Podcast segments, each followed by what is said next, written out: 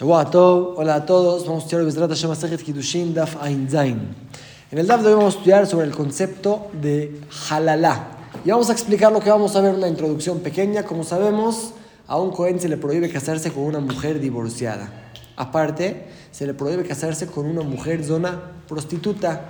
No debe ser como la interpretación simple de la palabra, sino cualquier mujer que tuvo relación con una persona pasul por ejemplo, un goy o un mamzer, aunque fue a la fuerza, no fue por su voluntad, se convierte en zona, así la Torah la define para este tema que se le prohíbe casarse con un cohen. Y la tercera es la halala. ¿Qué es halala? Una mujer prohibida para un cohen, que se casó con el cohen prohibidamente, por ejemplo, una mujer divorciada, de por sí está prohibida para el cohen. El cohen se casó con ella, esta mujer se convierte, aparte de ser divorciada, en halala. ¿Cuál es la diferencia?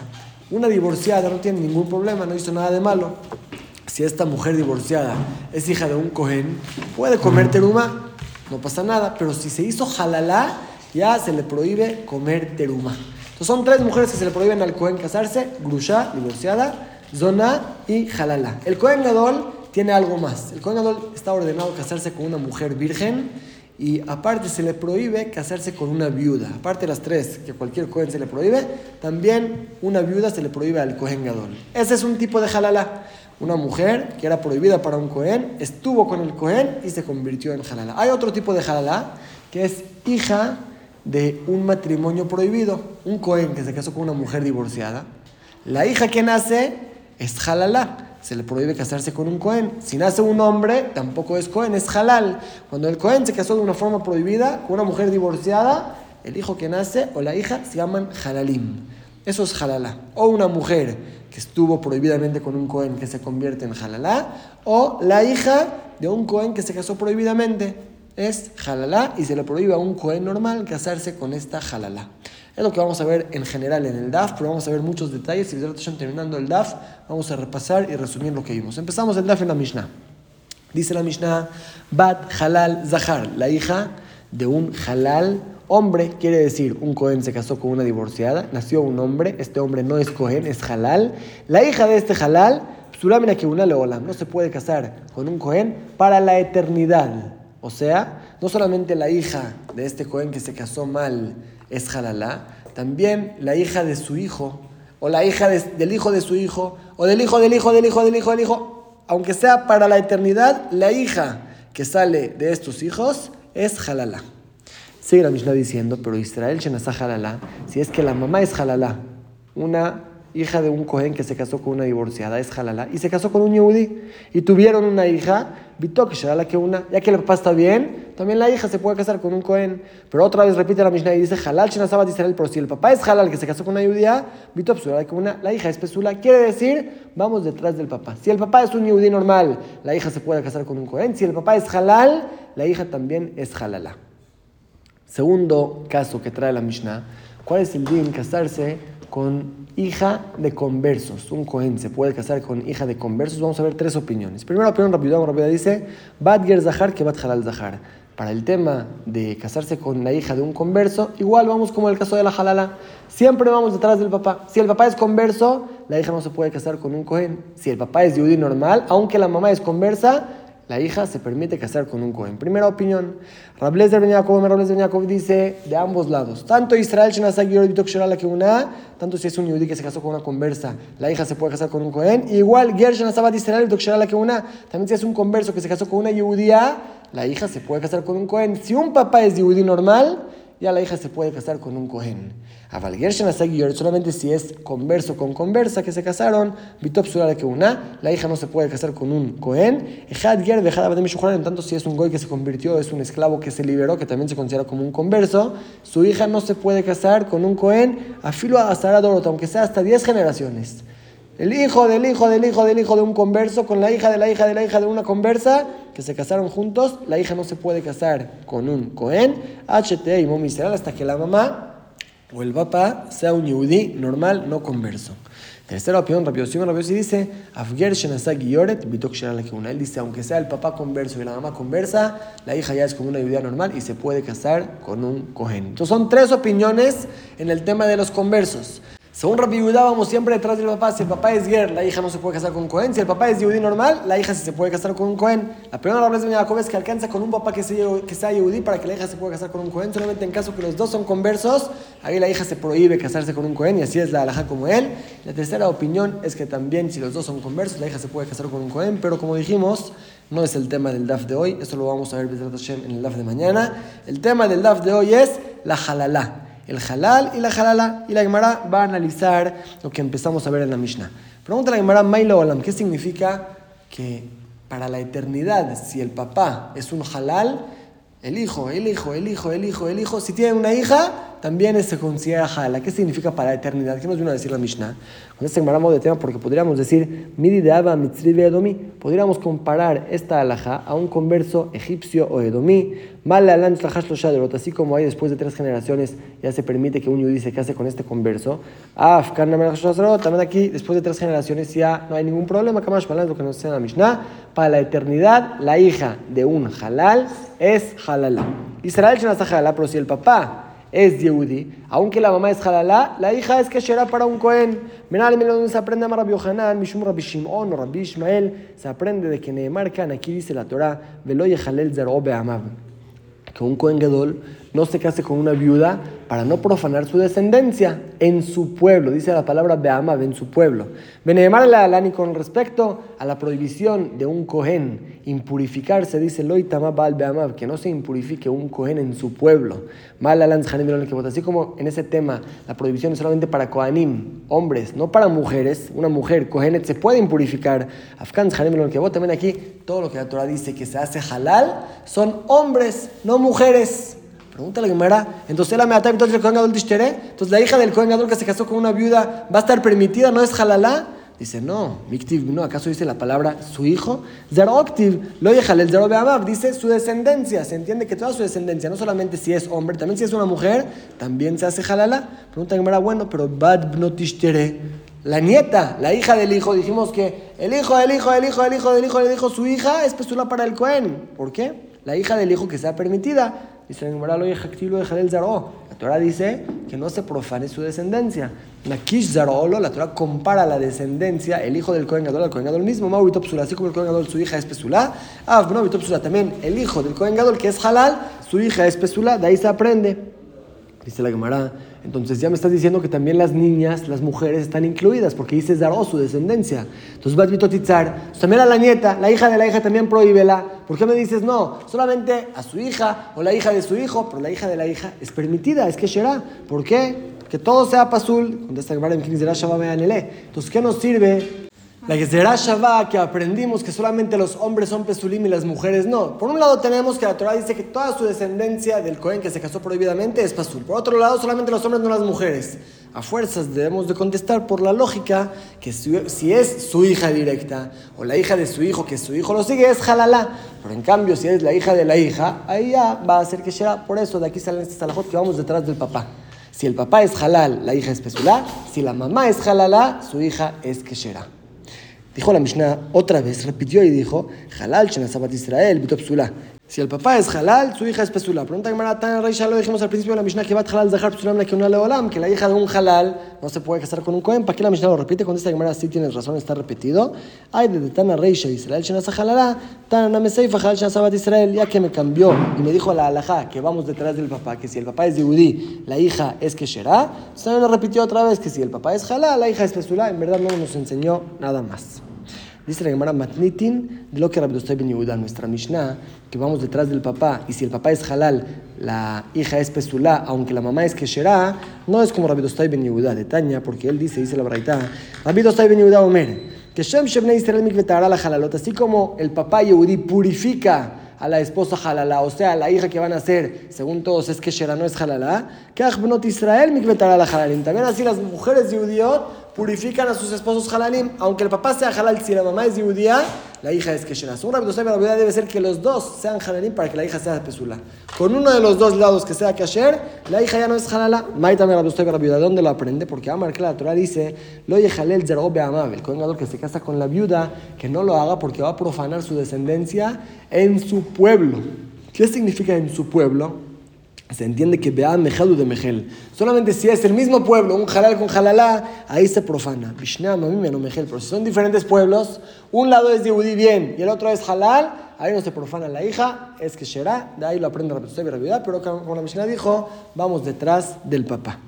Siguiente punto que la Gemara nos va a enseñar, ya dijimos, ya aprendimos que halalá es una hija que nació de un matrimonio prohibido. Pero ¿dónde aprendemos? También que Jalalá es una mujer misma que se casó prohibidamente con un Cohen que se convierte en Jalalá. Por ejemplo, un Cohen Gadol que se casó con una viuda. Ya dijimos que la hija que nace de ahí es Jalalá, no se puede casar con un Cohen. ¿Cómo sabemos que la viuda misma se convierte en Jalalá? Y ahora si se muere su esposo del Cohen Gadol, no se puede casar con un Cohen y no puede comer teruma. ¿De dónde se aprende ahora para el Jajamim? Lo el Zaró. El Cohen Gadol cuando se casa con la viuda, profana su descendencia. En el Zaró. De ahí aprendo solamente que la descendencia se profana. Y la mujer misma, ¿cómo sabes que también se profana? A Marta Calvajomer, dice Gemara, tenemos un Calvajomer. Si la descendencia del Cohen Gadol con la viuda hicieron alguna avera, no hicieron nada. Haram, nacieron Pesulim sin hacer averot. Isha habrá Ella misma, que se casó prohibidamente, hizo una averá, no con más razón que se va a profanar. Dice la Gemara, no. Te puedo traer una prueba del Cohen Gadol mismo. Shavar Avera, él también hizo una Avera al casarse con la viuda. Ven Mitjalel, y no se profana. Un Cohen no existe que se profane aunque se case con una mujer prohibida, entonces por ahora lo dejamos en espera hasta que haga teshuva y que la divorcie, pero no se profana con él mismo. Cuando ya se separa de ella, vuelve al Betamigdash, sigue sirviendo, no hay ningún problema. Entonces vemos que hacer averá de casarse prohibidamente no profana a la persona. ¿Quién te dijo que la mujer se profana? Dice la Gemara, ¿me traes prueba de, él mismo, del hombre? Un hombre nunca existe que se profane, por eso que no se profana. Tomar pero la mujer sí se profana. Como ya dijimos, si es que un goyo un mamzer estuvo con ella, pierde su que una, se profana.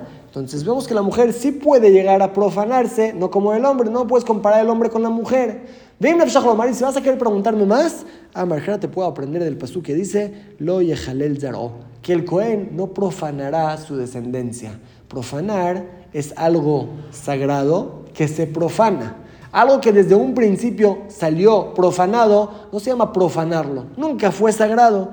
Lo yehulal La Torah seguro se refiere a no profanar algo bien que se echa a perder. La descendencia del Kohen Gadol desde un principio nacen mal. Seguro se refiere también a la esposa, a esta mujer que estaba bien, no era halalá, y ahora al momento de casarse con el Kohen Gadol se convirtió en halalá. Y la Gemara explica, ¿qué podríamos preguntar para no comparar a la mujer con la descendencia?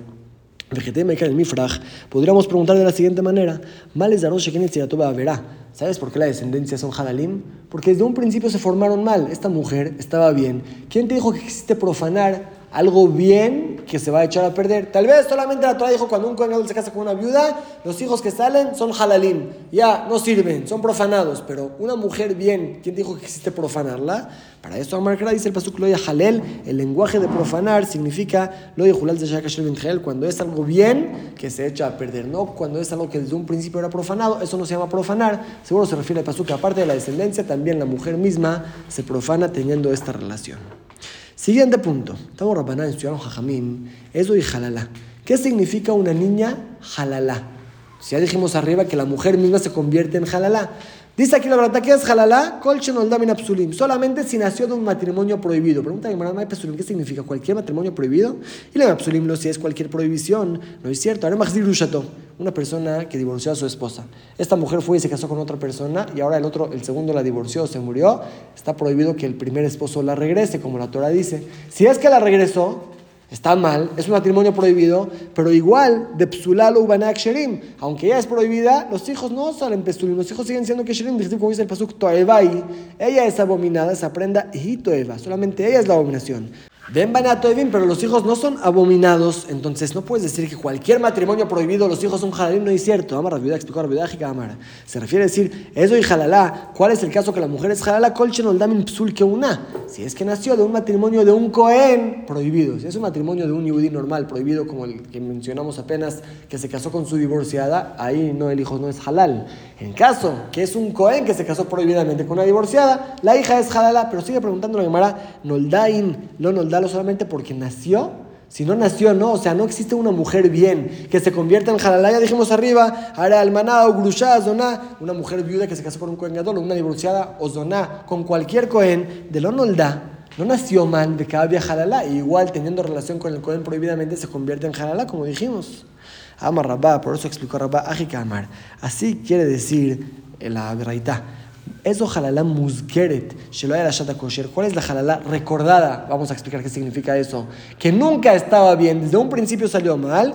Kol shenoldamin, psul que una, la que nació de un matrimonio de Cohen prohibido, eso sí ya se entiende, como dijimos, una niña que nace de un matrimonio prohibido de un cohen con una divorciada es halala. Maimus ¿qué significa recordada? Amar Baradín explicó, Amar quiere decir, eso y halala shikarami Torah. ¿Cuál es la halala? Que sobre ella habla el pasuk de forma sencilla. Ven, que la faresh mi libre sofrim. No que los jajam expliquen qué significa. Kol que una, toda la que nació de un matrimonio de un cohen prohibido. Quiere decir, si hay halala, como dijimos, una mujer bien que se casó con un Cohen prohibidamente y se convierte en halalá. Pero la halalá original que la Torah habla de ella es una niña que nació de un matrimonio de un Cohen prohibidamente. Ahí la hija es halalá y no se puede casar con un Cohen. hasta aquí ya vimos, como mencionamos, los dos tipos de halalá. La halalá, que es la hija que nació de un matrimonio de un Cohen prohibido, si es hombre es halal, si es mujer es halalá, y la mujer que se convirtió en halalá por tener una relación prohibida con un Cohen, no como debería de ser. Esa es la primera parte del DAF. Y pasamos a la segunda parte del DAF. Vamos a ver cómo existe que un Cohen que estuvo con una mujer va a recibir tres castigos porque traspasó tres prohibiciones en la misma vez. Vamos a ver, Tamar Rabban y Jajamim. Almaná, almaná, almaná. Un Cohen Gadol que se casó con una viuda y con otra viuda y con otra viuda en Ojabelajat recibe solamente un castigo. La Gemara va a explicar cuál es el caso exacto. Lo mismo un Cohen sencillo, Gerusha, Gerusha, Gerusha, que se casó con tres mujeres divorciadas. En Ojabelajat recibe solamente un castigo. Un Cohen Gadol que se casó con Almaná, Ugrusha, Bajalala, Zona. Cuatro mujeres con una viuda, con una divorciada con una halalá y con una zona, como explicamos, una mujer judía que aún a la fuerza tuvo relación con un goyo, con un mamzer, se convierte en zona. Para este tema se considera como una mujer prostituta que el cohen no se puede casar con ella. ¿Cuántos castigos recibe? Dice la braita, depende. Bismanchem que ceder, si se casó con ellas, según este orden que mencionamos, el Kolahat Beahat, traspasa y recibe castigo por cada una y una. Pero Zinta, Benit Jalelá, Benit Garsha, Benit si fue el orden al revés, primero estuvo con un goy, después se convirtió en Jalalá, después se divorció y después se enviudó, el Beahat recibe solamente un castigo, así dice la braita, y ahora la Gemara va a explicar cuál es el caso exacto. empezamos por el primero. Amar Mor dijo al Jajam, almaná, almaná, almaná, en Si son tres viudas, el Kohen recibe solamente un castigo. Hay almaná ejidame. Este caso de las viudas, ¿cómo es exactamente? Vamos a analizar. Y le al almanat Rubén, almanat Shimon, almanat Levi. Si es que en verdad se casó con tres viudas, la viuda de Rubén, la viuda de Shimon, la viuda de Levi, Amay no ¿por qué va a recibir solamente un castigo? Aregufin Muhlakim, Areshawon Muhlakim son diferentes mujeres de diferentes esposos. Hizo tres prohibiciones, una viuda y otra viuda y otra viuda. ¿Por qué que reciba solamente un castigo?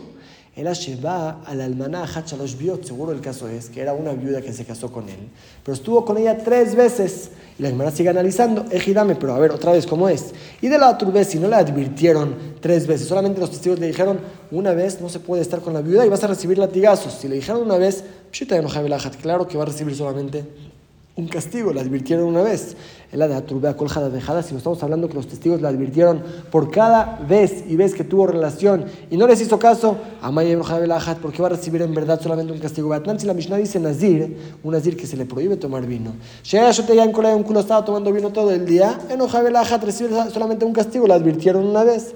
Amrula al tiste, al tiste, pero si por cada copa le dijeron no tomes, no tomes, yo te él seguía tomando, Hayaba el Kolajat de Ajat. Recibe castigo por cada advertencia y advertencia. ¿Cuál es el caso que dice la Braita? Un Cohen Gadol que estuvo con una viuda recibe un castigo. Si estuvo una vez, claro que es un castigo. Si estuvo tres veces y hubieron tres eh, advertencias, necesitaría recibir por cada una y una un castigo. Son tres castigos. ¿Cómo se explica la verdad? Dice la Gemara El caso es, Sheba, este Cohen Gadol se casó con una mujer al almanat Rubén, Shaital almanat Shimon, Shaital almanat Levi. La misma mujer era viuda de Rubén y de Shimon y de Levi. Se casó con Rubén, se murió. Se casó con Shimon, se murió. Se casó con Levi, se murió. Es una mujer que tres veces enviudó. Mao de tema podríamos decir, Areshemot Muhlakim, ya que enviudó tres veces, el Kohen que se casa con ella va a recibir tres castigos por cada vez y vez. Kamash Malan es lo que dice aquí la verdad, que Gufin Muhlakim Bainan Beleika. Se necesita que sean tres diferentes mujeres ya que es la misma mujer, aunque envió tres veces, se recibe solamente un castigo. Y lo mismo en el segundo caso de la braita, un cohen que se casó con divorciada, divorciada, divorciada. No se refiere a tres divorciadas, porque ahí va a recibir castigo por cada una y una. Tampoco se refiere a que se casó con una divorciada y estuvo con ella tres veces, porque si la advirtieron por cada vez, va a recibir castigo por cada una y una. Se refiere a una mujer estaba casada con Rubén y se divorció, con Shimón y se divorció, con Leví y se divorció y ahora el cohen se está casando con ella. Hubiéramos dicho, va a recibir tres castigos porque tres veces se divorció de esta mujer, se usa la verdad que no, ya que es la misma mujer, estuvo con ella una vez, recibe un castigo.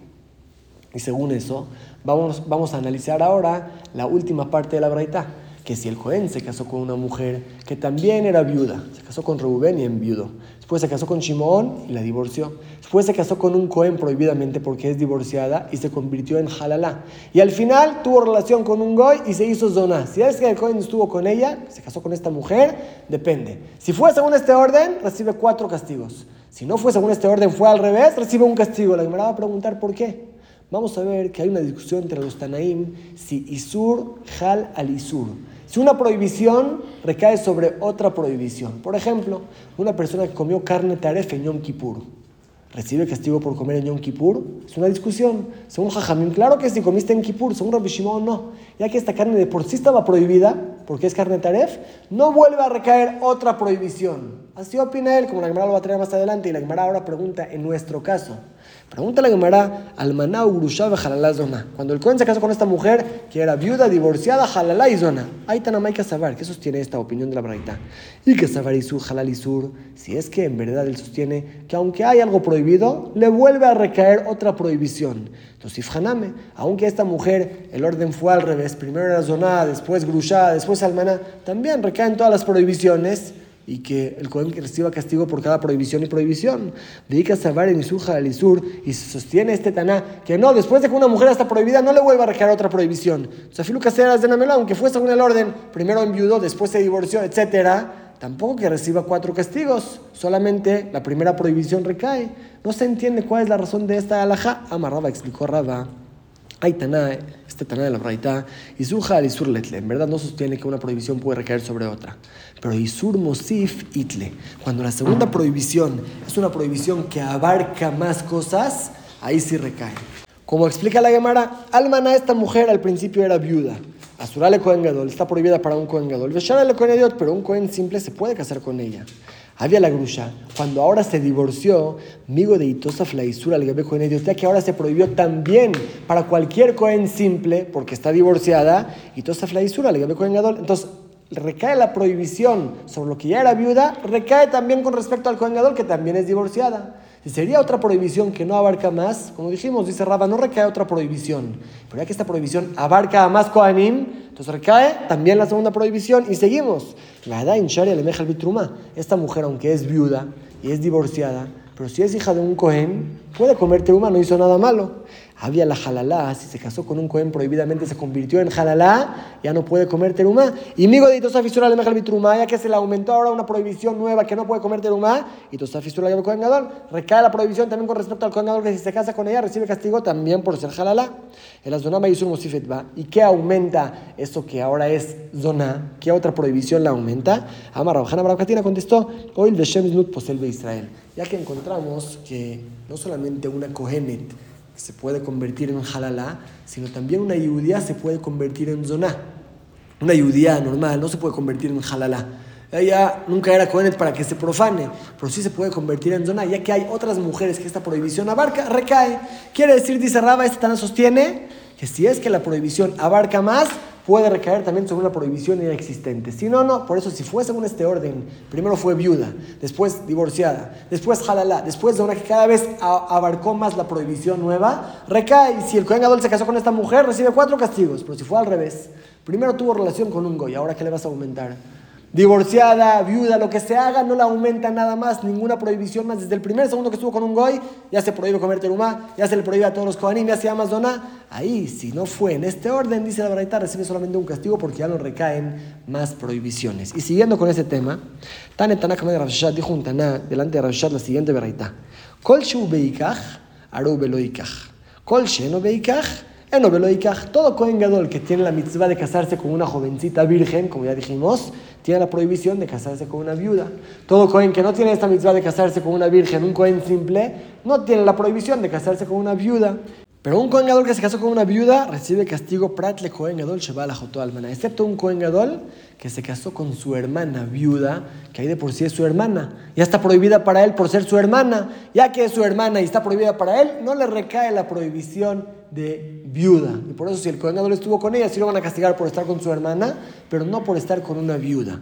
Amarle le dijo Rav a este Taná, de Amar Lachmani, seguramente quién es la opinión de este Baraita, Rabbi Shimon, es la opinión de Rabbi Shimon. De Amar en su que sostiene que una prohibición no recae sobre la otra, de Tania, como aprendimos en la Baraita. Rabbi Shimon Rabbi Shimon dice, a Ojel Nevelab Yom uno que come carne taref en Yom Kippur, Patur, está exento, porque la prohibición de Kippur no recae sobre una carne que de por sí está prohibida. Y por eso también aquí, la prohibición de la hermana que enviudó no le recae, de por sí es su hermana, no le recae la prohibición de viuda, seguramente es Rabbi Shimon. De Rabbanán, porque según Jajamim, que le discutan a Rabbi Shimon, a Amre y Surja, y ellos sostienen que una prohibición sí recae sobre la otra. Entonces aquí este coñado que estuvo con su hermana, sí le recayó también la prohibición de viuda, necesitaría recibir castigo también por eso. Dice la hermana, no.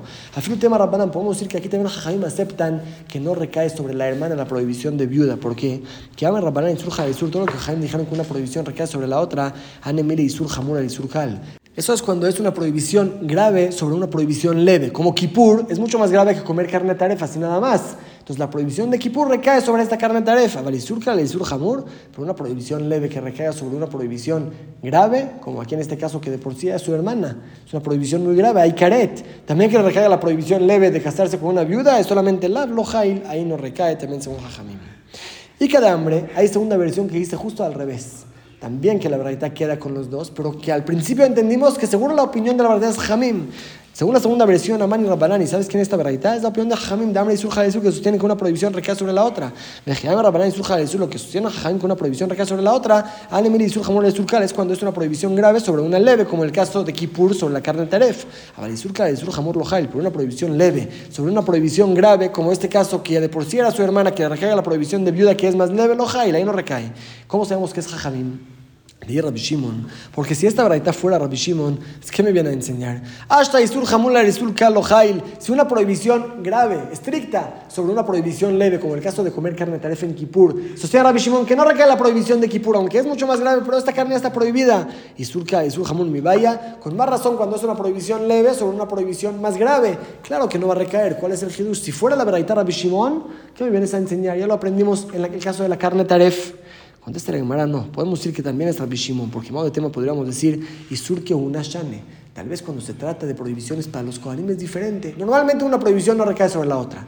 Pero Kohanim, la Torah quiere cuidarlos, no se pueden casar con nadie y le recae la prohibición. Kamash es el que también en este caso no recae una prohibición sobre la otra. Y en verdad esta verdad puede quedar tanto con Rabbi Shimon como con Jajamim. Con eso terminamos la segunda parte del DAF. Como dijimos, es cuando el Kohen recibe varias, varios castigos sobre una mujer y el tema de una prohibición que recae sobre la otra. Y pasamos a la última parte del DAF. Ama al rapapa la le preguntó a rapapa Valle. Ya dijimos que cuando un Cohen se casa de forma prohibida con una mujer divorciada, la convierte en halala. Es en cualquier matrimonio prohibido, también la mujer se convierte en halala. Como vamos a ver un ejemplo, un hermano que estuvo con su hermana. Es una prohibición. La convierte en halala si es que era Kohenet, esta hermana se convierte en halalá o no solamente cuando es un matrimonio prohibido entre Kohanim, con una divorciada, un Kohen, Gadol con una viuda. Así le preguntó a papá Valle. Israel Abala un yudí que estuvo con su hermana. Zona, claro que Mashvela, se convierte en prostituta, como dijimos, una mujer que tiene una relación prohibida con un goy, con un mamzer, con su hermano, se convierte en zona, eso claro. ¿Halalá Mashvela o lo Mashvela? Pero también se convierte en halalá o no. ¿Pierde la opción de comer terumá o no? ¿Cuáles, ¿Cuáles son los dos lados? Mira, mira, por un lado podemos decir, si es que con una, un matrimonio prohibido con solamente categoría de lado, un cohen que se casa con una divorciada la convierte en jalalá. Aquí que es caret, un hermano con su hermana, no con una razón que se va a convertir en jalalá, o dilma tal vez no. En jalalá, la mesur que una lo que encontramos que la mujer se convierte en jalalá solamente si es un matrimonio prohibido de kohanim. Amarla le dijo, así es.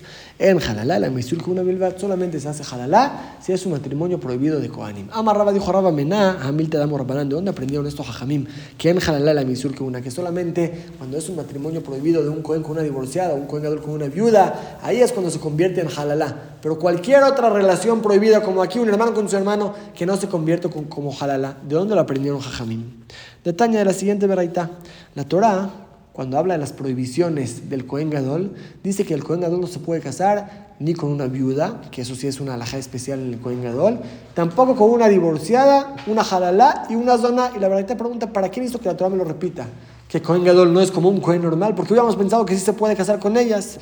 Dice la verdad, le a Grushabe Cohen Gadol, que la Torah no me diga que el Cohen Gadol no se puede casar con una divorciada. De te ve joven mi Cohen te lo puedo aprender con más razón de un Cohen simple. Pero mira, yo voy a decir, hasta le Cohen de Otasura, si una mujer grusha, divorciada, se le prohíbe casar a un Cohen normal, le Cohen Gadol mi vaya, al Cohen Gadol no con más razón que se le prohíbe, la manera para que la Torah lo repitió para enseñarte que Shem Shehaluka Grusha Mizdoná con idiot, así como dijimos arriba, que un Cohen simple que estuvo con una mujer que también es divorciada, también es Dona y también es Jalala, recibe castigo por cada una y una, que Haluka Cohen Gadol, así también si el Cohen Gadol estuvo con esta mujer, recibe castigo por cada una y una. Y la Gemara pregunta, pshita, claro, migragar aquí el Cohen Gadol va a ser menos que un Cohen que estamos preguntando. Si un Cohen normal que estuvo con esta mujer recibe tres castigos o cuatro, un Cohen Gadol también, ¿cuál es la diferencia? Que Shem Shehaluka Gerusha Mizuna Bejala Bekohen Idiot, Kaja Lemana Haluka Gerusha Bejala Mizuna Bekohen Gadol. La enseñanza es que así como un Kohen normal, que estuvo con una mujer que también es divorciada, también es Halala, también es Dona, recibe castigo por cada prohibición y prohibición, también cuando el Gadol se casa con una viuda, que también era divorciada y jalala y zona, recibe castigo por cada uno y uno. Que no pienses que a Torah le prohibió al Kohen casarse con una viuda, pero así nada más no. Se compara las demás prohibiciones y recibe castigo por cada una y una. Para eso la Torah dijo la palabra grusha, que al Kohen se le prohíbe casarse con una divorciada. Y jalala la manemra. ¿Para qué la Torah dijo que el Kohen no se puede casar con una jalala? ¿Por qué hubiéramos pensado que sí? ¿Que es mejor que un Kohen normal? Dice para enseñarte que en Jalalá la Meisur que una es nuestra regla, que para que la mujer se convierta en Jalalá debe ser que sea de un matrimonio prohibido entre Kohanim. Y zona la manera, para que Torah te dice que el Kohen no se puede casar con una prostituta, porque hubiéramos pensado que sí, un Kohen normal no puede, ¿por qué, ella, ¿por qué le hubiéramos pensado que sí? Dice no, para enseñarte que Neymar en zona la lanzona. Aquí dice la palabra zona y dice en cualquier cohen que se casa con una zona, también dice que no se puede casar con una zona. Y para compararte que Macan Zaro Julín, Aflan Zaro Julín. Así como aquí un cohen que se casa con una zona, su descendencia se profana, son halalim. También un cohen normal que se casa con una zona, su descendencia son halalim. Para esto la Torah me escribió otra vez en el Cohen que no se puede casar con una divorciada, con una halalá y con una zona. Y de esta verdad aprendemos que la prohibición de convertirse en halala es solamente cuando es un matrimonio de Cohen prohibido. Ama Rabashi, de aquí aprende Rabashi, que es por eso. Cohen Abalajotó, un Cohen que estuvo con su hermana. La primera relación que tuvieron entre ellos, Zona Mashvela, se convierte en una mujer prostituta porque tuvo relación con su hermano. Pero Halala no Mashvela, no se convierte en Halala porque esta prohibición de que estuvieron entre ellos es una prohibición de hermanos, no tiene que ver con prohibición especial de Kohanim. Hazdaru pero si volvió el Kohen a estar con su hermana, ahí sí hace Halala, ahora se convierte en ser Halala. Aparte de lo que era Zona, ahora que tuvo una relación con una mujer que es Zona para él, aparte de ser su hermana, es también Zona ahora se convierte en halala porque fue una prohibición de entre Kohanim. Dejamos aquí el DAF de hoy y vamos a repasar los tres temas que estudiamos. Estudiamos al principio del DAF qué significa halala. Vimos dos opciones. O una mujer que tuvo relación con un Kohen de forma prohibida, y eso es lo que vimos al final en la última parte del DAF que solamente cuando es una prohibición de entre Kohanim, la mujer se convierte en Hadara, no cualquier prohibición. Cualquier prohibición, como Mamzer, Goy, etcétera, se convierte en Zoná.